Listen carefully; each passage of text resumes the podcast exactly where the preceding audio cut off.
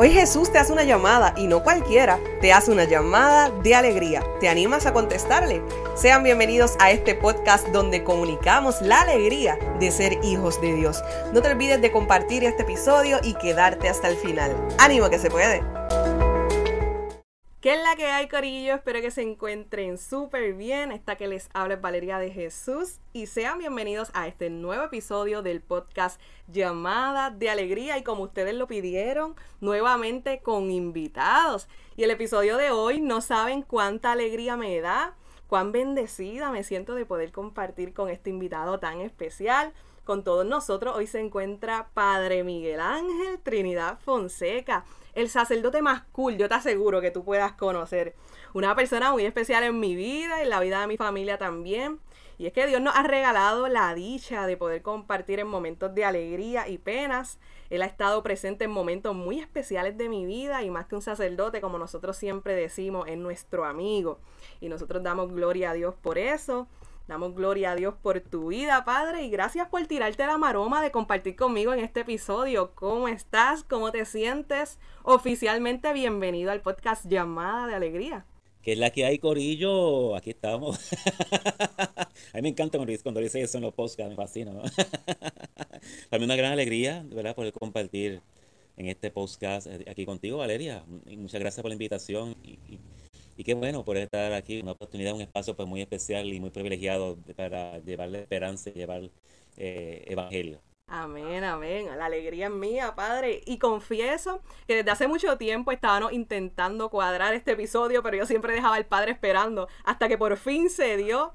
Y nada, pues esperamos que sea de mucha bendición para todos los que le escuchen. De antemano les digo que será un episodio muy interesante. Por tal razón te pido que lo puedas compartir porque sabemos y creemos en fe de que será un episodio de mucha bendición. Enviar este episodio a tus amigos y personas que conozcan, que conozcas, que canten en parroquia, que tengan algún coro, algún ministerio de música o que simplemente se puedan beneficiar con el tema que hoy estaremos tocando, porque no tan solo beneficiará a aquellos que cantan o tienen algún ministerio, sino a todos nosotros los fieles que asistimos a la misa.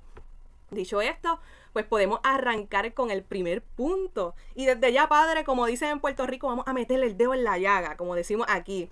¿Qué le parece si comenzamos hablando sobre una realidad que pareciera que a muchos pues se le ha olvidado?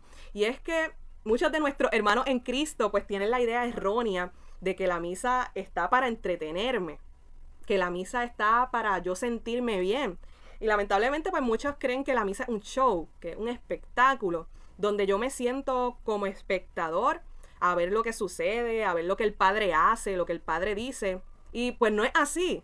La misa es un encuentro con nuestro amado, es una cita con aquel padre que nos ama y que nos ama tanto que se entregó y se quedó en la Eucaristía como alimento de salvación. La misa es esa actualización del único sacrificio de Cristo en la cruz, pues de manera que nosotros nos adentramos desde el banco de la parroquia a este gran misterio, no como espectadores, sino como partícipes de la liturgia que se celebra. Dicho esto, me gustaría preguntarle, Padre, pues de qué manera nosotros como jóvenes y adultos también, pues podemos comprender o tomar conciencia de que la misa no es un show, sino que verdaderamente es el cielo en la tierra. Eh, tremenda pregunta y una pregunta fundamental a mi entender, ¿verdad? Porque efectivamente nosotros muchas veces vemos la misa como, como un show, como un espectáculo y lamentablemente, también lo digo abiertamente y con cierta vergüenza, pero los sacerdotes pues caemos en esa trampa o tentación de, de, de, presentarnos como el centro, cuando no, el centro siempre es Jesucristo y sin excepción, porque la misa es un regalo que Jesucristo nos hizo en la última cena, un regalo de amor en donde Él quiso perpetuar en el tiempo y en el espacio su redención amorosa por nosotros. Si bien el, Monte Calvario, lo que ocurrió en Monte Calvario, que el Viene Santo fue suficiente, eh, de una vez y para siempre, el Señor fue más allá porque nos ama más allá. Ha querido perpetuar ese mismo sacrificio, pero de manera incruenta, es decir, sin derramamiento de sangre, eh, pero con los mismos efectos salvíficos para, hasta el final de los tiempos. Si tuviéramos esto en mente, de que la misa no es un show, sino que es el amor de Cristo en la cruz, eh, hecho sacramento en cada altar, en cada capilla, en cada templo. Eso nos ayudaría pues, a ver la misa no como un, espectáculo, como algo para, o, algo donde yo me tengo que divertir o entretener. Eh, va mucho más allá de una homilía, que es importante, eh, va, mucho más allá de, de un chiste que uno diga para despertar a las personas. Es el cielo en la tierra. Lo que vamos a estar haciendo en el cielo es eh, ejerciendo nuestro sacerdocio de alabanza por toda la eternidad. Y lo comenzamos a hacer precisamente aquí en, la tierra con la Santa Eucaristía. Para entretenernos y divertirnos, eh, World Disney World o Disneyland, un parque de diversiones, ¿no? Para, pero la misa venimos a darle culto a Dios, el máximo de los cultos. El culto de Cristo, nos unimos al culto de Jesucristo, nos unimos a la acción de gracia de Cristo, nos unimos al sacrificio de Cristo, desde esta tierra eh, y hasta el cielo. Amén. Y me encanta cuando dices que para divertirnos, pues tenemos muchos otros lugares, tantos lugares que podríamos mencionar, pero la misa, la liturgia no está para divertirnos, no está para entretenernos, sino está Oye, y ahora cuando te escuchaba, este, recordaba lo que decía el catecismo de la Iglesia Católica, y es que en la liturgia terrena, pues nosotros pregustamos y participamos de la liturgia celestial que se celebra en la Nueva Jerusalén, a la cual todos como peregrinos estamos llamados a llegar. Y, me llama mucho la atención porque no tan solo dice pregustamos, sino que también añade y participamos. O que ahí podemos ser testigos de cómo verdaderamente el cielo se hace presente cuando celebramos la Santa Misa. Pero ahora vamos a hablar un poco sobre algo que yo estoy segura que el padre no sabe de esto. Vamos a hablar de música litúrgica. padre, ¿verdad que tú no sabes nada de eso? Yo creo que no. Vamos a hablar ahora un poco sobre la música en la liturgia y los músicos pues que asisten acompañando, ya sea tocando o cantando en la celebración eucarística. Y yo sé que esto es un tema sumamente amplio donde hay mucho que abundar y quizá por medio de estas plataformas digitales pues no se pueda tocar de una manera tan profunda. Pero nunca está de más adquirir conocimiento, adquirir aunque sea un poquito más de conocimiento, porque eso puede crear en nosotros una curiosidad por tener un conocimiento mayor en el tema. Por tal razón, Padre, y creo que es propicia ocasión para ir entrando en materia y que les pudiera explicar a la audiencia del podcast Llamada de Alegría, muchos de ellos jóvenes, qué es la música litúrgica y quiénes son los músicos litúrgicos. Claro que sí, la música litúrgica es la música que está destinada a ser utilizada en cualquier celebración litúrgica, sea la Santa Misa, sea la celebración de los sacramentos, la liturgia de la hora, la posición en Santísimo. Música para el culto divino dentro del marco de la liturgia, que es la oración de la iglesia. Si bien la misa no es para entretener, no, no es para, para ver las ocurrencias, entre comillas, del sacerdote, la música litúrgica tampoco es para entretener, la música litúrgica eh, está en función de la liturgia para eh, rendirle culto a Dios y, tiene, de hecho, tiene los mismos objetivos de la liturgia, que, es la, que son dos, la gloria de Dios, buscar la gloria de Dios y la santificación de los fieles. Así que la música litúrgica está hecha exclusivamente para la sagrada liturgia de la iglesia, no solamente la misa, sino toda celebración, toda acción litúrgica, todo culto público de la iglesia. Y los músicos litúrgicos son los que están, los que ejercen este ministerio o servicio eh, en, la, en, la iglesia, sea en la catedral, sea en una parroquia, sea en una capilla, sea eh, en, donde sea. Están al servicio de la iglesia a través de sus talentos, los cuales ponen a servicio no de sí mismos, sino de la liturgia, la liturgia de la iglesia. Y de eso vamos a hablar ahora, no para el servicio de ellos mismos. Y es que en la página del dúo Sursum Corda, que más ahorita vamos a hablar sobre ellos, en uno de los posts sobre los tres consejos para músicos litúrgicos, que hay bastantes posts sobre eso, que les recomiendo que se metan a las redes del dúo Sursum Corda, pues yo aprendí en uno de esos, de esos, de esas publicaciones, ¿verdad?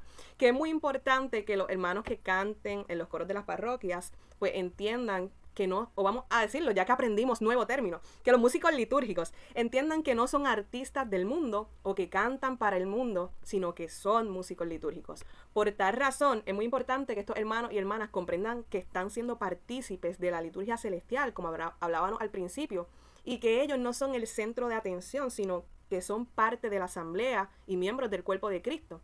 Es por esto que le pregunto, Padre, ¿Qué preparación debe tener el coro parroquial antes de tocar en la celebración eucarística? Pues una pregunta, una pregunta fundamental y que, y que debería ser reflexionada con mucha seriedad, porque esa preparación, eh, lamentablemente, por experiencia sabemos, eh, eh, es una preparación que, que, que, prácticamente no existe o existe demasiado poco. El músico litúrgico debería estar muy empapado de lo que es la liturgia de la iglesia, debe estar muy empapado de lo que es la música en la liturgia de la iglesia, deberá conocer muy bien, muy pero que muy bien, todo, todo el, todos los ritos litúrgicos en donde ejerce su ministerio, sobre todo la Santa Misa, donde normalmente los ministros de la música ejercen su ministerio. Deberá conocer la naturaleza de las distintas, distintas partes de la liturgia, en este caso la misa, por ejemplo, la naturaleza de los cantos, de un aleluya, de un santo, de un ofertorio, de una entrada, deben conocerla eh, muy, pero que muy bien. Eh, y, y, claro, y darse cuenta de que están, de que son ministros, su propia identidad, son ministros, están al servicio de, no son artistas según el mundo. si, un, si un músico de iglesia viene a la iglesia a cantar para lucir su voz o lucir su virtuosismo en X o Y instrumento musical, para eso que audicionen esto en American Got Talent o algo así, ¿no? que, vayan a, que vayan a, o que estudien música en serio, eh, eh, pero la iglesia no es para eso. los talentos los ponemos al servicio de, Dios y de la liturgia y, debemos tener una preparación mínima, que es un, algo que lamentablemente carecemos en nuestra iglesia y, que estamos trabajando para ello. A mí me fascina una frase que el dúo Sursum Corda dice mucho y es, dime qué cantas y te diré quién eres.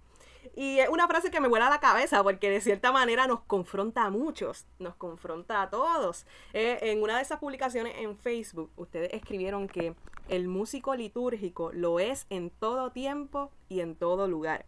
Y que los músicos litúrgicos pues no deben contradecir su fe interpretando y promoviendo géneros de música de artistas seculares que inspiren a bailar vulgarmente o que rebajen y quiten la dignidad del ser humano, como bien leía en el post. Y cuando yo leía estas palabras, pues yo recordaba una problemática que sucede en muchas comunidades, en muchas parroquias, no tan solo en Puerto Rico, sino en Latinoamérica y en el mundo.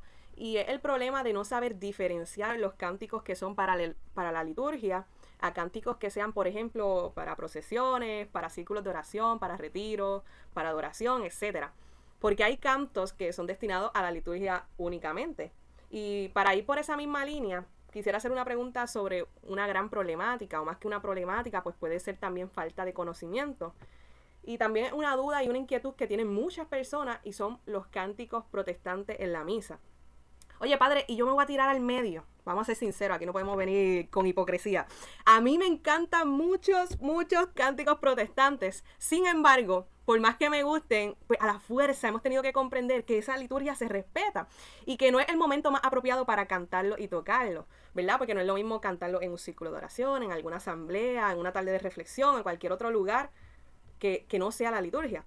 ¿Qué nos puede decir sobre esto? Porque no es que sean caprichos de las personas y tampoco es que la liturgia está para acoplarse a mí y a mis gustos, sino que pues eh, hay reglas y hay unos mandatos que nos pide nuestra iglesia. ¿Se pueden cantar canciones protestantes en la misa? ¿Y qué dice la iglesia sobre esto? Muy importante, ¿qué dice la iglesia sobre esto? Bueno, sí, efectivamente, eh, Valeria, eh, todo tiene su momento y todo tiene su lugar. Y hay música que inclusive siendo católica no es para la, no es litúrgica. De eso el que hable de Dios no significa que sea apropiada para la liturgia. Eh, por ejemplo, cánticos de avivamiento, como has mencionado, pues son para ciclos de oración, no son para la liturgia. Eh, y si eso es así, eh, con música católica, cuanto más, pues con música que, cánticos que, si bien son cristianos, no fueron hechos para la liturgia. Eh, la música litúrgica eh, está hecha para la liturgia. Esa, esa, debe ser la, esa es la intención del compositor. El compositor la hizo para la liturgia. Un cántico protestante pues no, no, fue hecho para la liturgia católica, obviamente, porque tiene un origen que no es eh, católico. Y pueden ser muy bonitos, y sin duda alguna lo son. Pero no te hablan de la Virgen María, no te hablan del pan y del vino, no te, no te hablan de presentarnos al Señor y ofrecernos con Él. De los santos. No habla de los santos, sí, no, no te habla de entrar a celebrar la misa, eh, no hay unos temas que son fundamentales, que son litúrgicos, eh, y, por ende, pues, por más lindos que sean, y no, y, no mi ánimo, mi, propósito no es criticar las canciones protestantes, porque hay canciones que son muy bonitas, pero no son, no litúrgicas, no, son, hechas para la liturgia de iglesia. Si no, quiere cantar, pues la canta en otro, en otros contextos, en, otro, en, en, otros foros, pero no la liturgia. ¿no? La, eh, y claro, la iglesia pues tiene un, tiene un repertorio grandísimo de, de música litúrgica eh, sobre todo ante Vaticano II, un gran repertorio polifónico gregoriano. También tiene pues mucha música nueva, postconciliar en, en vernáculo, en español, en, en las lenguas eh, vulgares, eh, y que fueron hechos pues para la, para la liturgia y que contienen tienen un contenido litúrgico, bíblico, y que expresan la fe de la iglesia, porque es otra cosa. Muchos, muchos cánticos protestantes pues no expresan la fe de la iglesia católica, expresan la fe protestante. Eh, y entonces, pues, parte del, del propósito de, un cántico litúrgico es que exprese no solamente la liturgia, sino también la fe, la fe de la iglesia, eh, lo que creemos nosotros, esa fe que se canta, que se celebra. Sí, pues la iglesia, hablando así muy general, pues claro, no, no nos pide que cantemos cánticos litúrgicos en la liturgia, hechos para la liturgia, cuyo contenido, como eso sí dice Vaticano II, muy, creo que el número 121 de la Sacrosanto Concilium, eh, que deben de tener contenido bíblico y, proceder de las fuentes litúrgicas, además de fuentes patrísticas, etcétera. Así que cánticos protestantes en la misa, pues no, no, no, no es lo más, no es lo más correcto. En otros foros no hay problema, pero no, no debería de ser. Somos católicos, deberíamos de identificarnos con nuestra fe, a través, incluso a través de lo que cantamos. Dime que cante y te diré quién era. Eh, cantemos canciones propias de, nuestra iglesia y para la liturgia, canciones litúrgicas. Pero aquí hay un problema, ¿verdad? La falta de formación, la falta de recursos, no sabemos leer música, los miembros pues, no, no leen música, no tenemos acceso por lo tanto a cantarales litúrgicos, dependemos de la grabación de artistas católicos y artistas protestantes que por falta de formación, pues si no son litúrgicas, pues entonces las cantamos en la misa. Eh, quizás son cantistas católicos, muy dotados y muy buenos y muy recomendados, pero canciones que no son para la liturgia. Y podría dar ejemplo aquí, pues no voy a hacer, ¿verdad? Pero hay canciones que son de, grupos católicos, pero que no son litúrgicas. Y por lo tanto, pues no se deberían de cantar en la misa ni en ninguna acción litúrgica. Eh, y mucho menos, pues canciones de origen protestante. No, y precisamente cuando yo redactaba esta pregunta para hacérsela a usted, padre, pues también venía otra a mi corazón y era si lo que dice San Pablo en la primera carta a los Corintios aplica aquí de todo me es permitido, más no todo me es conveniente, todo me es permitido, más no todo edifica. Y pues vemos que de cierta manera no, porque ni es permitido ni es conveniente, porque como bien usted menciona, si no es litúrgico, pues no, no, no cabe, no, no hay manera de que entre en la liturgia. Así que muy interesante eso. So que ya nosotros aprendemos poco a poco, vamos distinguiendo, vamos sabiendo. Y como diría Katy Eisenbield, es bonito, pero no es litúrgico. y para ir cerrando y despidiendo este episodio, le dejamos saber a Katy que por este medio tiene una invitación extendida a que venga uno de los episodios del podcast Llamada de Alegría y continuemos que se prepare, claro que sí, continuemos con este otros tantos temas que yo sé que de seguro pues podemos tener en nuestro corazón. Pero para ir cerrando y despidiendo este episodio, luego de una invitación muy directamente a Katy, algún consejo, pues, algún consejo que nos pueda dar para vivir más espiritual y conscientemente los sagrados misterios. Un consejo, a mi entender, fundamental es llegar temprano a la iglesia antes de la misa. Eso es muy importante, llegar photo finish ahí, pues uno no, uno no, no sé, como que no tiene esa oportunidad pues para, un, para uno hacer silencio interior y ofrecer, eh, orar, prepararse uno. Eh, eh, uno tiene que prepararse bien antes de la, la, liturgia y sobre todo la Santa Misa. Eso. y, y, la puntualidad, eso ayuda grandemente. Igualmente el silencio, veces nuestros templos se convierten en, un punto de encuentro y, está bonito, ¿verdad? Encontrando con los hermanos, pero antes de la misa pero deberíamos de guardar silencio y que un clima para orar y eso, nos ayuda grandemente. Y claro, participar de la, liturgia que sea y sobre todo la Santa Misa atentamente, prestando atención, como lo dice Vaticano II, de hecho, atentamente, prestando atención a cada parte, activamente, con las respuestas, con los cantos, piadosamente, manteniendo pues ese recogimiento, esa espiritualidad, activamente, atentamente, piadosamente y escuchar a Dios que nos habla a través de su palabra, a través de la homilía, eh, y ofrecernos con el Señor, eh, presentándonos con Él en el vino y en el pan, poniéndonos en la mano del Omnipotente a través del sacerdote que preside. Eh, es decir, entrar, entrar, en esta dinámica mistérica que, que, que, consiste la, la, Santa Misa. No, no, venimos a un show, no venimos a divertirnos, no venimos a entretenernos. Si el sacerdote es aburrido, eh, no importa. Si el sacerdote te, te hace dormir, no importa. Aquí, aquí lo más importante, bueno, importa porque ah, eso ayuda. El sacerdote pues ah, cumple bien su función. Pero nosotros tenemos que también cumplir la nuestra, dando nuestro máximo y, y haciendo unas cosas pequeñas que muy bien pueden hacer la diferencia. Ahí va un amén bien grande. Debemos participar de la liturgia, que tenemos una llamada a no ser, pues, estar en el banco escuchando simplemente, sino a participar activamente, como bien decía el Padre, de los sagrados misterios.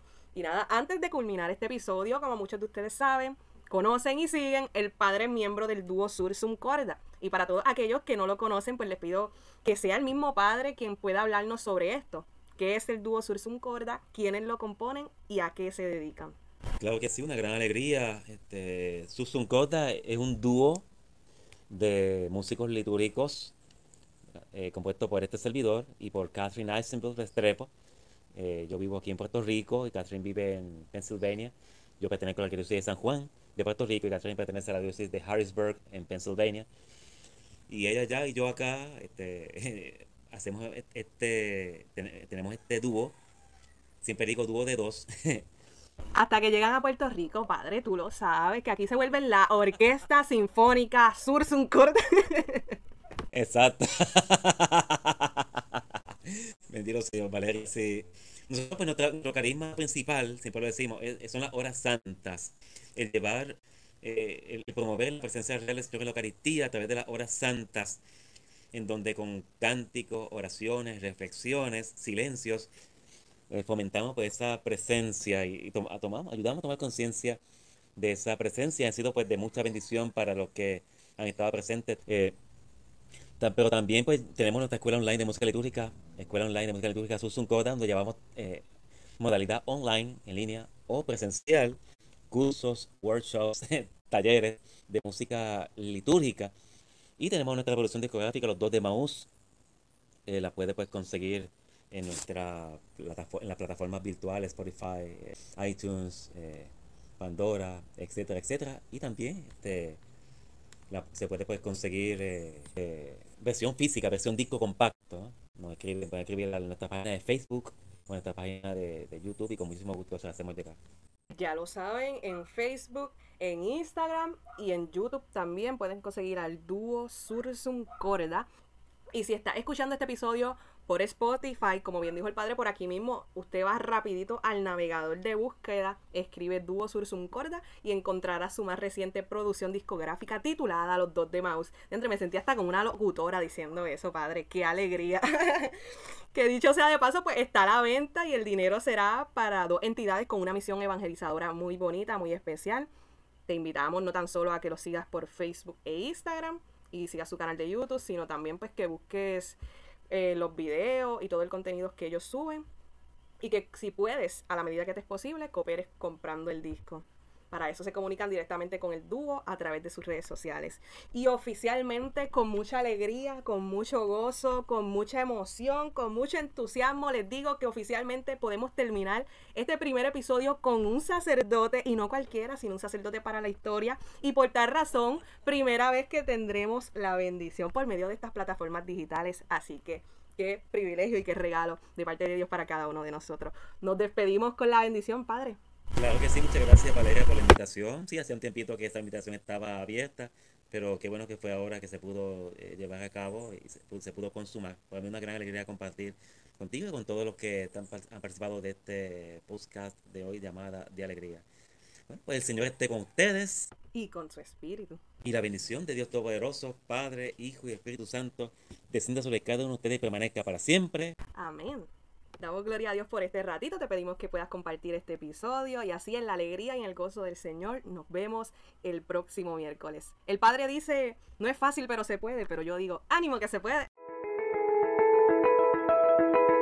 Irradia a Cristo donde quiera que vayas y no te olvides que tienes una llamada de alegría.